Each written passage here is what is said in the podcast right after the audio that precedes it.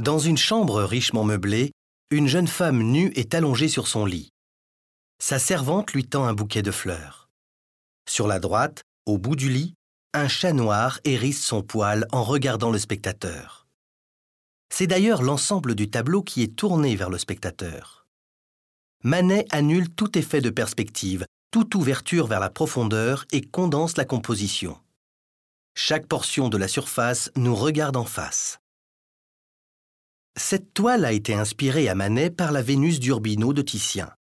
Mais il a profondément changé le sujet. La femme nue n'est plus une déesse mais une prostituée, Olympia étant un surnom courant chez les courtisanes de l'époque. Ce n'est plus la mythologie qui justifie sa nudité, mais sa profession.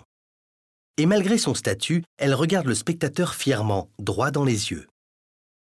Ici, Manet réinterprète la peinture de nu classique.